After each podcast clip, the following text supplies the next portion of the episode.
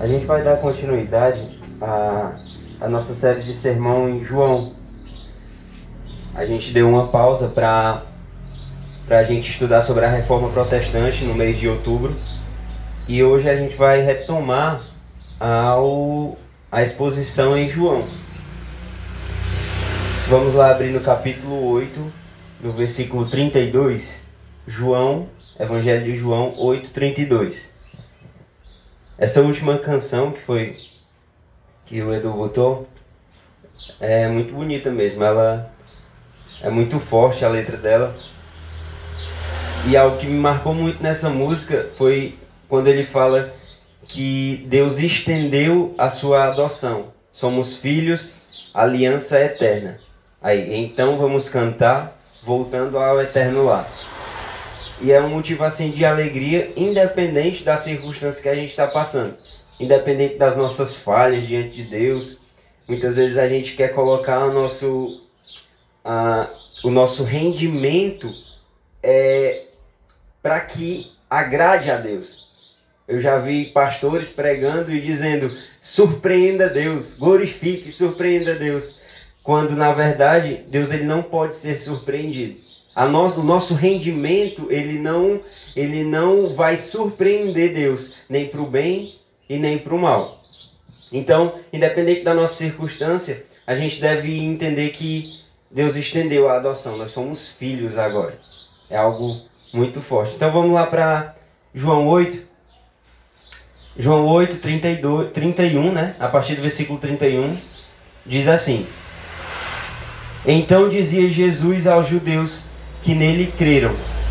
Se vós permanecerdes na minha palavra, verdadeiramente sois meus discípulos, e conhecereis a verdade, e a verdade vos libertará. Eles responderam: Nós somos sementes de Abraão, e nunca fomos escravos de nenhum homem. Como dizem, como tu dizes que seremos livres? Respondeu Jesus: Na verdade, na verdade eu vos digo, todo aquele que comete pecado é servo do pecado. E o servo não permanece para sempre na casa, mas o filho permanece para sempre. Se, pois, o filho vos libertar, verdadeiramente vocês serão livres. Só até aí. Gente, é, antes da gente dar início aqui a entrar no texto, é, eu queria falar sobre a importância dessa exposição a importância da gente passear pelo livro de João e aprender sobre o livro de João. Às vezes, o sermão expositivo, a gente explicando capítulo por capítulo, primeiro capítulo 1, depois o 2, depois o 3, talvez isso possa se tornar algo monótono na nossa vida, de forma que a gente não dê tanta importância. Só que a gente não, a gente tem que lutar contra isso. A gente não pode ter é, é, essas exposições como algo monótono. Mais uma vez a gente vai estudar o livro de João, mais uma vez a gente vai ver algo sobre João, e não é esse sentimento que deve estar na gente, porque o Evangelho de João ele tem inúmeros, ensinamentos, inúmeros ensinamentos, e por mais que você passe a sua vida toda estudando o livro de João, sempre você vai aprender uma coisa nova, sempre você vai aprender algo com Jesus, porque é algo muito profundo. Então, é, iniciando no versículo 31, o, o apóstolo João diz assim: Então dizia Jesus aos judeus que nele creram: Se vocês permanecerem na minha palavra, verdadeiramente vocês são meus discípulos. Galera, Jesus nos versículos anteriores, é, esse capítulo, nesse cap, aqui onde a gente está lendo no capítulo 8, já é bem avançado os versículos. O, o capítulo 8 ele inicia com uma discussão dos judeus com Jesus. É, Jesus estava lá na, na estava lá naquela, na, em um determinado local lá, lá em Israel e chegaram os judeus com uma mulher arrastando essa mulher e chegaram diante de Jesus e disse, Jesus, a gente pegou essa mulher no adultério, no ato. A lei manda a gente apedrejar ela. Mas o que que tu diz? E os judeus fizeram isso não porque tinha Jesus como autoridade, mas porque queria pegar Jesus. Porque Jesus vinha pregando o amor, Jesus vinha pregando algo diferente, que eles achavam diferente do que eles interpretavam na lei. Só que eles queriam pegar Jesus porque se Jesus não mandasse apedrejar, Jesus estava indo contra a lei. E se Jesus mandava, mandasse apedrejar, Jesus ali estava meio que compactuando com aquele crime que aqueles caras e aqueles, aqueles religiosos iam cometer. E Jesus ele olhou para cada um deles. É, a Bíblia fala, é bem enfática, quando diz que eles chegaram, Jesus estava desenhando, é, escrevendo algumas coisas no chão, e a primeira vez que eles falaram, Jesus não respondeu. Jesus o ignorou. E aí, eles perguntaram novamente: Jesus, o que, que a gente faz com ela? Aí Jesus disse: Ó, quem de vocês aí não tem pecado? Aquele que não tiver, pode ser o primeiro a apedrejá-lo. E aí a Bíblia fala que foi saindo de um por um. Todos conhecem essa história. E aí começou uma discussão entre os judeus e Jesus. Começou ali um debate. Os judeus, eles tentavam de toda maneira incriminar Jesus. O evangelho é bem enfático quando diz que eles procuravam crime em Jesus para poder condená-lo. Jesus ele foi crucificado. Se você for entender, é, é, se você for entender João, ler a história de João, a gente vai ver isso mais na frente. A sentença de Jesus se deu no, no ápice do milagre dele, foi quando ele ressuscitou Lázaro. Aquilo ali, quando Jesus realmente demonstrou que era Deus, que demonstrou que era o Filho de Deus, ali foi a sentença dele, onde ele foi realmente incriminado pelos judeus e foi levado para os romanos, onde estava acontecendo uma desordem e eles queriam matar Jesus por isso. No versículo lido, Jesus ele nos versículos anteriores, Jesus discutia com os judeus e no final, o, é, deixa eu ver se eu encontro aqui, que eu não marquei. Pronto, no versículo 30, antes do versículo que a gente começou a ler, diz assim: Falando essas coisas, muitos creram nele. Então, no meio desse debate todo, no meio dessa discussão, entre os judeus e Jesus, muitos judeus creram em Jesus, verdadeiramente. Muitos é, acreditaram em Jesus, outros saíram. E no versículo que a gente leu, a partir do versículo que a gente leu, não é mais uma discussão, mas um discipulado. Jesus discutiu, alguns creram, e a partir do versículo 31, Jesus começa um discipulado com aqueles judeus que creram. E aí, essas, essas, essa, todo esse texto que a gente leu é, é Jesus discipulando esses judeus. O que mostra, aí Jesus diz, né? Se vocês permanecerem na minha palavra, verdadeiramente sois meus discípulos. O que, é que Jesus está dizendo aqui? Os judeus acreditaram, os, Jesus chegaram a, os judeus chegaram até Jesus, mas de uma certa forma Jesus baixa a bola deles e diz assim: ó, o, fato, o, o que vai mostrar se você realmente é meu discípulo, é se vocês permanecerem na minha palavra. Ponto. Vocês podem chegar, dizer I love Jesus, vestir camisa de Jesus, de, de, de, camisa de evangélico, você pode fazer postagens, fazer tudo. Mas isso não mostra que você é um discípulo de Jesus. O que vai mostrar é se você permanece ou não na palavra de Jesus. E Jesus foi bem enfático quando ele fala isso para esses judeus.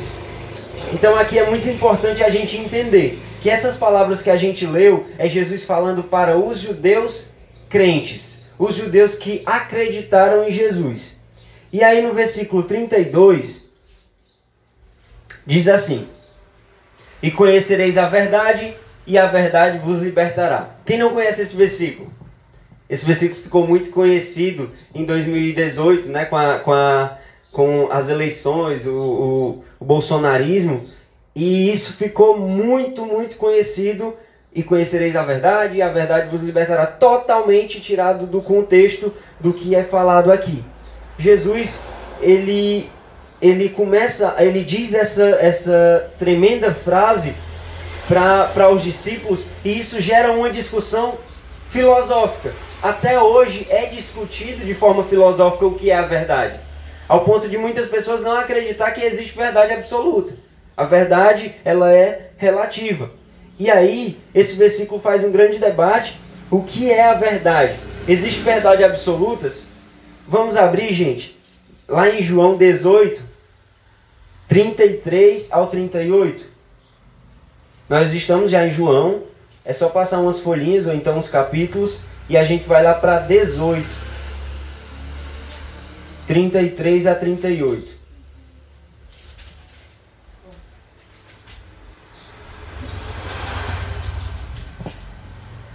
Então Pilatos entrou novamente na sala de julgamento e chamou Jesus e disse: És tu o rei dos judeus? Jesus respondeu: Diz essas coisas de ti mesmo ou foram outros que falaram para ti? Pilatos respondeu: Eu sou judeu, por acaso? A tua própria nação e os principais sacerdotes entregaram-te a mim.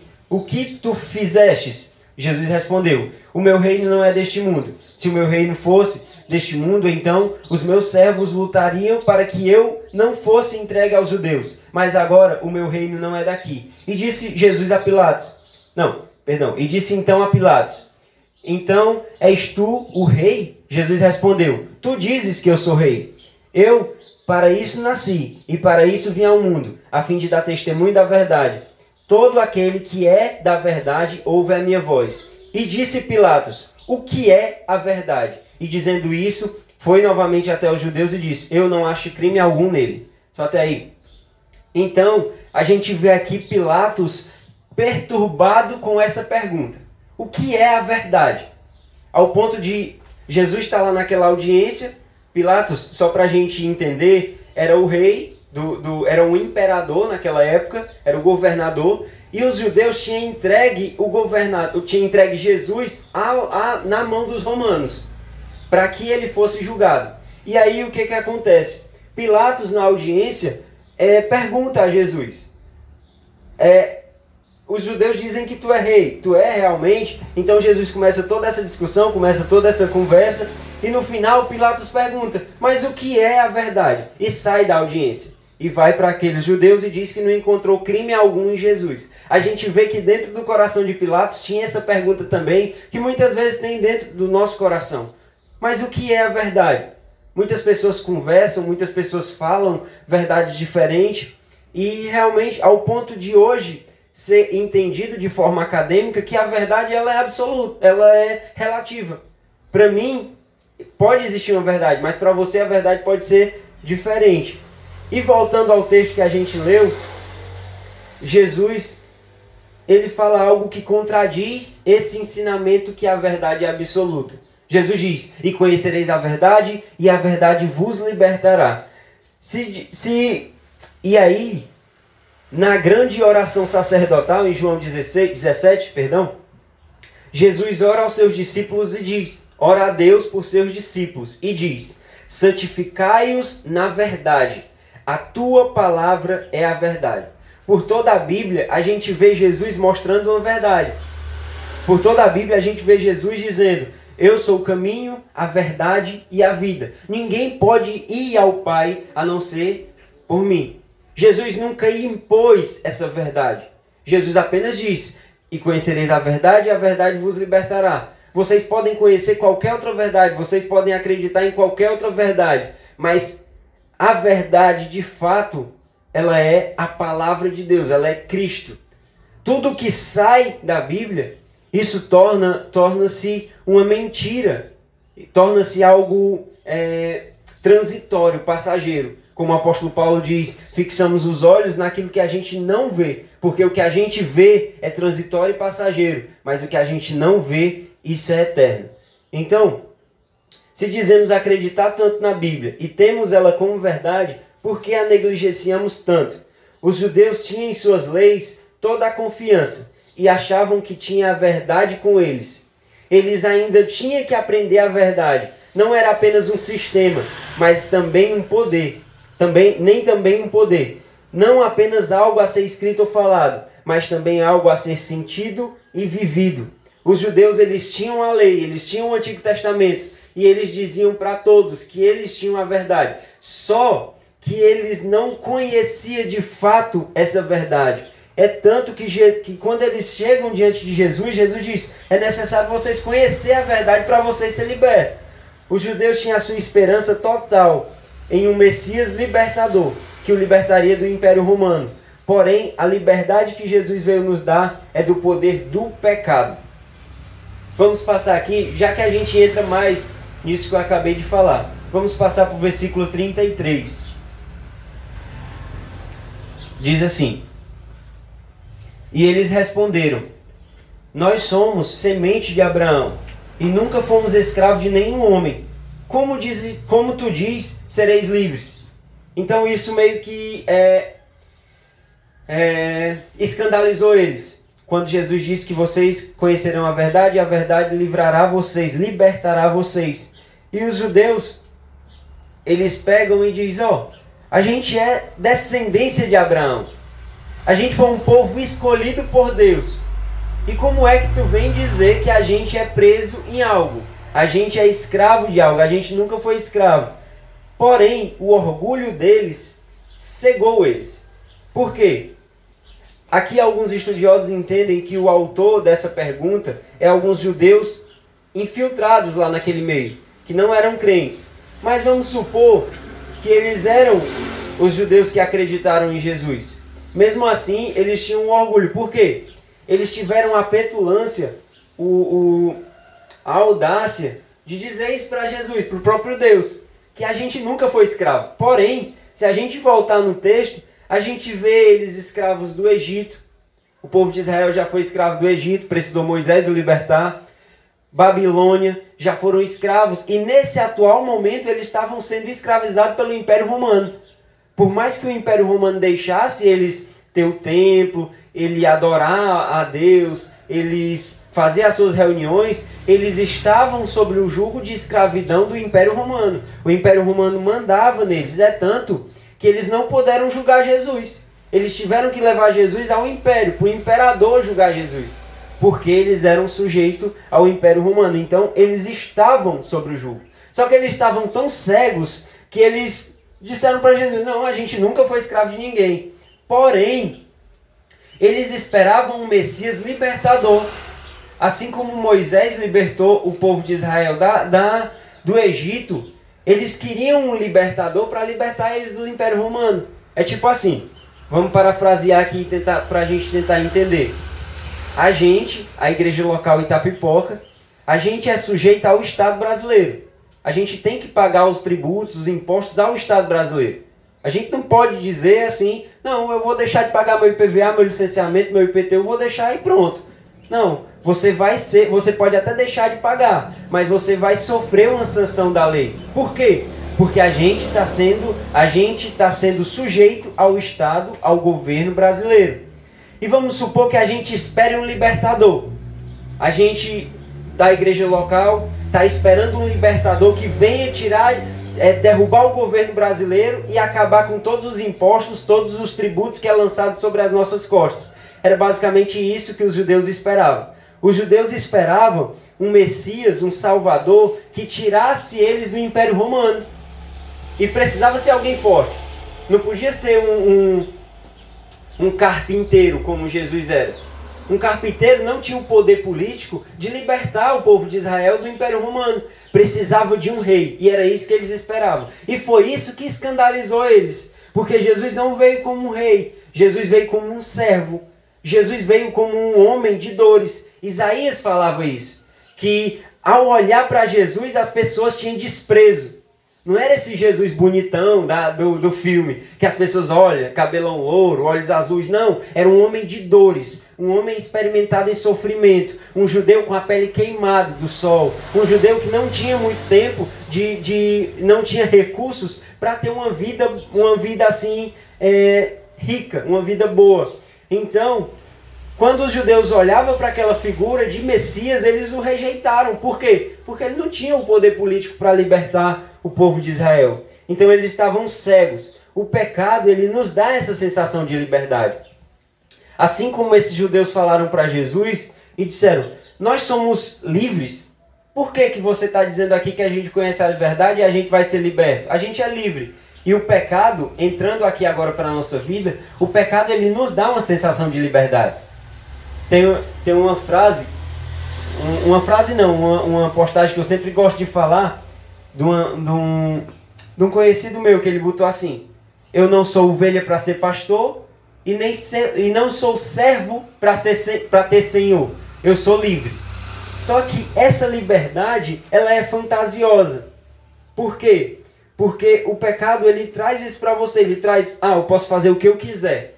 Só que você pode fazer o que você quiser dentro do, do, do jugo de escravidão do pecado. Você não tem a opção de largar aquilo. Quando você está escravo do pecado, você não tem a liberdade de sair desse pecado. Você dizer, não, eu não quero mais isso. Aquilo se torna um vício. E eu não estou falando só de, de, de, vícios como álcool, droga, não. Eu estou falando vícios é, até morais, éticos que tem dentro da gente. E aí, é, prosseguindo. Gente, eu estou falando muito rápido, porque o texto ele é um pouco, é um pouco complexo, aí eu estou tentando falar tudo aqui para dar certo o tempo. No versículo 34 e 35 diz assim: Respondeu Jesus: Na verdade, na verdade, eu digo a vocês: todo aquele que comete pecado é servo do pecado, e o servo não pertence para sempre na casa, não permanece para sempre na casa, mas o filho permanece para sempre. E aí, é, a Bíblia nos mostra de várias maneiras que realmente estamos sobre um jugo de escravidão. Não é apenas pecar. Para o fato, o que Jesus está falando não é simplesmente a gente pecar, a gente cometer uma falha diante de Deus. O cristão ele tem um pecado como um, uma falha no percurso. Ele falha, ele erra, ele pede perdão e ele retoma o caminho. O pecado que Jesus está falando é a permanência no pecado. Quando você não tem mais força para sair desse pecado, não tem mais força para é, li ser livre desse pecado. Isso te torna servo. E você sabe que isso te torna servo. E não é só esse versículo que fala sobre isso. Romanos 7, 21 ao 23, é, o evangelista diz assim: Romanos não, perdão, Marcos. Porque, dentre, porque de dentro do coração dos, dos homens é que procedem os maus desígnios, a prostituição, os furtos, os homicídios, os adultérios, a avareza, a malícia, o dolo, a lascívia, a inveja, a blasfêmia, a soberba, a loucura. Ora, todos estes males vêm de dentro do homem e é o que contamina. Em Romanos 6,17, mas a graça de Deus que, tendo sido servos do pecado, obedecestes de coração à forma de doutrina a que fostes entregue em Efésios 2:3, entre os quais todos nós também antes andávamos nos desejos da carne, fazendo a vontade da carne e dos pensamentos, e éramos por natureza filho da ira, como os outros também. Galera, as regras de conduta, ela não resolve o nosso problema. Não podemos cumpri-las e, e ser salvos e ser libertos do pecados dos pecados por conta de por regras de condutas. Vamos supor, a igreja local coloca aqui um banner com todas as regras que você pode e o que você não pode fazer. Você não pode andar com essa camisa, você não pode uh, ouvir essa música, você não pode assistir esses filmes, mesmo que você cumprisse todas essas regras. De maneira nenhuma você conseguia ser livre do pecado. Porque a transformação, ela não vem de fora para dentro, ela não vem de, de fora para dentro. O sermão também não adianta. O que nós precisamos é de um Salvador. Mudar nossa mente através da educação não é suficiente. Precisamos de uma mudança de coração. É isso, a conversão é isso. A conversão não é você fazer uma coisa e passou a fazer outra. Você fazia isso, deixou de fazer. A conversão é você ter um coração de uma forma e Deus milagrosamente transformar esse coração. Eu vou contar aqui uma alegoria que, que explica bem a religiosidade. Vamos supor, você é um, é, você é um, é um cuidador de ovelhas. Você é um camponês, alguém que cuida de ovelhas. E você está tendo um problema. Todo dia tá vindo um lobo entrando no seu, no, no, no seu terreno e comendo as suas ovelhas, matando e comendo as suas ovelhas. Aí tem algumas opções para você resolver esse problema. Primeiro, você pegar uma espingarda, esperar esse lobo vir pegar a sua ovelha e você matar esse lobo. O que, que vai acontecer? Você vai resolver o seu problema, o das ovelhas, mas não vai resolver o problema do lobo, porque ele vai morrer, né? E aí tem outra opção. Você aguarda esse lobo chegar para comer as suas ovelhas, coloca ele dentro de uma grade, prende ele dentro de uma jaula e pronto, resolveu o problema. Você não vai ter mais o, lobo matando a sua ovelha, você não vai matar o lobo e as suas ovelhas vai estar segura. Mas tem um problema. Aquele lobo vai continuar sendo um lobo. Ele vai ficar desesperado dentro daquela jaula. Na primeira oportunidade que tiver, ele vai sair da jaula e vai comer as ovelhas. Isso é a religião. A religião ela prende você, a religiosidade, perdão. Ela prende você e diz que você não pode, não pode, não pode. E diante de, daquele líder religioso, diante da, das pessoas que com, é, compõem a, o seu ciclo religioso, você não vai comer as ovelhas, você não vai fugir ali, você vai sempre andar na linha. Mas no momento que essa jaula sair, quem é você de verdade? A religião ela não tem esse poder de mudar. O, um pastor não tem o poder de mudar o lobo. Mas aí o que, que acontece? Tem a outra opção. Transformar esse lobo em ovelha. E agora ele não é mais lobo, agora ele é ovelha. Então ele não vai comer mais as ovelhas. Isso é algo possível diante dos homens? Não. Isso é algo milagroso. É algo que só Deus pode fazer. E é o que acontece com o coração do homem. Nós que, que vivemos preso em nossas vontades, em nossos desejos, mesmo que a, a gente seja preso por uma religião, por uma filosofia, aquilo ali dentro de nós vai continuar a mesma coisa. Não vai mudar em nada. Nós vamos mudar o exterior, mas dentro não vamos ser mudados. Mas quando acontece algo milagroso, que é quando o seu coração de pedra ele é transformado em coração de carne, e Deus coloca o temor dele em nosso coração, é algo que um pastor não pode fazer, é algo que um amigo seu da igreja não pode fazer, é algo que a religião não faz, mas Deus faz isso. Deus transforma o homem.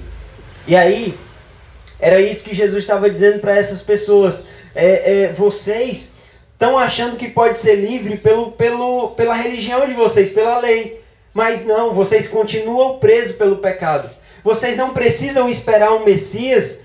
O problema de vocês não é com o Império Romano. O problema de vocês é contra o pecado.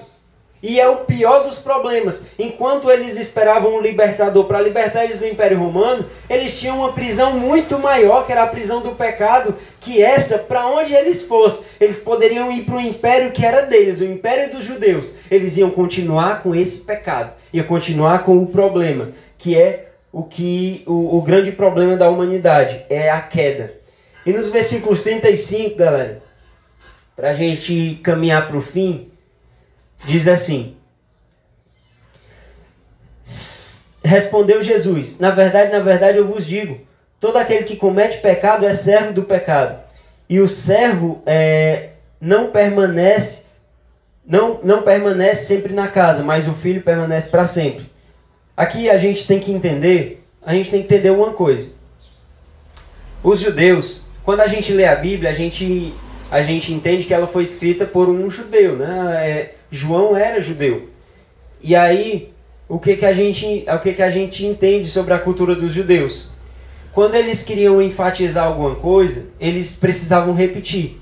Quando você quer enfatizar alguma coisa, você não coloca, em negrito, em maiúsculo. Na cultura deles, para ele enfatizar, eles eram redundantes. Ele falava a mesma coisa em outro versículo. E aqui a gente vê duas coisas aqui idênticas nesse versículo que a gente leu. Primeiro, no versículo 31.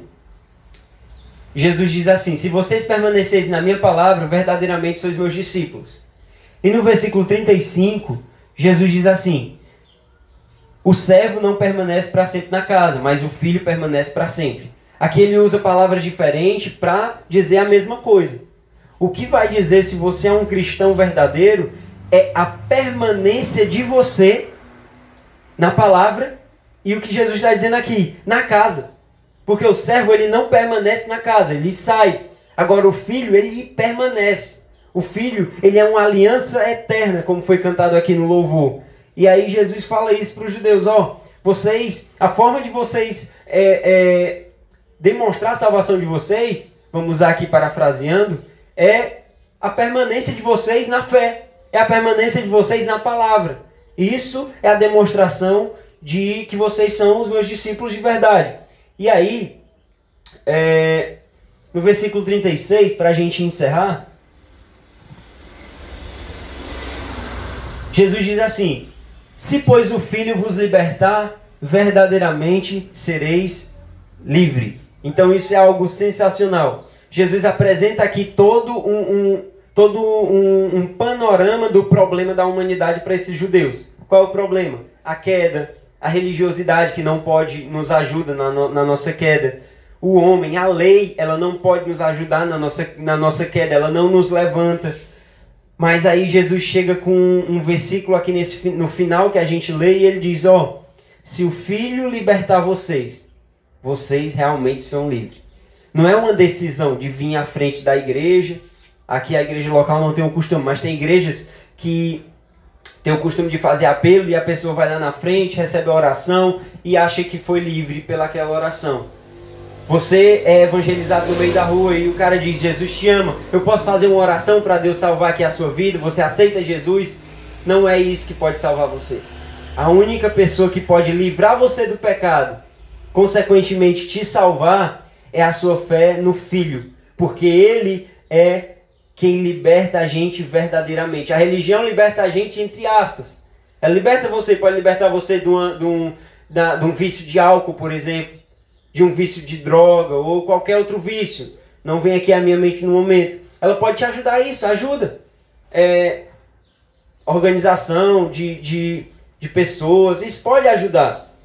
Mas o que liberta de verdade do pecado é o fato do filho, quando o filho liberta você. E aí, para finalizar com chave de ouro, tem essa, essa grande afirmação de Jesus. Os judeus esperavam uma libertação física do Império Romano. Eles achavam que a grande prisão deles eram romanos, quando na verdade era o pecado. A libertação que eles precisavam era do pecado. A única pessoa que poderia fazer isso era o filho. Jesus ele, ele tinha ele tinha algo sensacional que era a profundidade das palavras dele. Se você quiser ser impactado com alguma coisa, gente, leia os evangelhos, porque lá vai ter as palavras de Jesus mesmo. E você vai ver o quanto ele era profundo. Enquanto os discípulos chegavam desesperados e, e, e, por exemplo, teve uma ocasião que Jesus estava caminhando, eu salvo engano, era para o monte para fazer aquele, aquela, aquela, aquele sermão da bem-aventurança. E os discípulos chegaram, Jesus, quem é que vai ter um lugar lá pertinho de ti no céu? É, é, é eu que foi chamado primeiro? Ou, foi, ou é outros? Como é que é? Como é que vai ser lá no céu? A gente vai estar mais perto de ti? É, ou é as outras pessoas?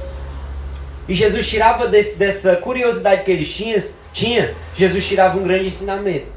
E disse assim, galera, vocês, é, vocês têm que aprender uma coisa: o serviço. Aqueles, o, o, os, dentro da filosofia cristã, dentro do que eu estou ensinando, os últimos eles serão primeiros. A, a gente tem que entender que aqueles que estão no alto, por exemplo, você que teve contato com o Evangelho, você, tudo que você aprende aqui na igreja ou em vídeos que você assiste, é para servir lá fora. É para servir, o, servir a igreja, ajudar as pessoas. Então, tudo envolve um serviço. Não é você ser melhor porque você conhece mais, não. É você ser o menor porque você conhece mais. O mundo ele ensina a gente diferente, mas o evangelho, o evangelho ensina o inverso. Se você quer ser alguém, seja o último. Tenha as pessoas como maiores do que você. Tenha humildade. E Jesus sempre tirava esses ensinamentos para ensinar e aí para doutrinar os discípulos. E aí quando os judeus chegam com isso, com esse questionamento, dizendo: Eu sou filho de Abraão, eu sou descendente de Abraão e tu diz que eu sou escravo? E Jesus pega esse, essa petulância deles e diz assim: Vocês são presos no pecado. Aquele que comete pecado é servo do pecado e, e vocês têm consciência que vocês pecam todo dia. Então vocês se tornam servos do pecado. E a única pessoa que pode livrar vocês é o Filho. Então, gente, é, uma aplicação aqui para a nossa vida. Primeiro, nesses versículos aqui que a gente leu, a gente aprendeu que é, vemos que o que nos mostra se a gente é discípulo ou não é a permanência em Cristo. Isso é o grande fator que nos torna discípulos. Permanência em Cristo. O que é cristão? Pequeno Cristo. Um protótipo de Cristo aqui na terra. Não é essa parada de semideus, não. É pequenos Cristos. O caráter que tinha em Jesus tem em você. E vamos supor qual é o maior, o maior caráter, é o que chama a atenção em Jesus? É o serviço e a entrega. Ele entregou a vida dele por amor aos seus discípulos, a muitos. Então isso tem que estar dentro da gente também. Cristo é a verdade absoluta manifesta para nós em Sua palavra. Então, se você tem dúvida o que é a verdade absoluta, leia os evangelhos, leia a Bíblia, que lá você vai ver essa grande verdade. Terceiro, o pecado nos faz escravos e, e ficamos distante de Deus. O pecado tem esse problema. Ele nos faz preso a ele, não é simplesmente uma vez. É, você vai ficar preso a ele se você continuar é, mantendo esse hábito pecaminoso que você tem. Isso vai te tornar escravo, consequentemente, você ficará distante de Deus. E quarto, o único que pode nos libertar é o Filho. Mudança de roupas, atitudes não nos liberta. A libertação não é de fora para dentro, mas de dentro para fora. Essa é a conversão. Deus começa a te converter, Deus começa a te transformar dentro. E logo você vai ser transformado. Tem dois extremos. Um é você mudar totalmente o seu exterior e esquecer do interior. Achar que só a mudança física vai alterar alguma coisa. Isso é um problema. E tem o outro, que é você mudar só dentro. Você diz assim, não, é, eu vou continuar mentindo, eu vou continuar praticando meus pecados e tudo. O que Deus quer é meu coração. Tem muita gente que fala isso. E isso também é erro. A mudança ela acontece de dentro e é exposta para fora. E você tem um novo caráter, um caráter de Cristo. Amém? Então que Deus abençoe cada um de vocês. Vai dar.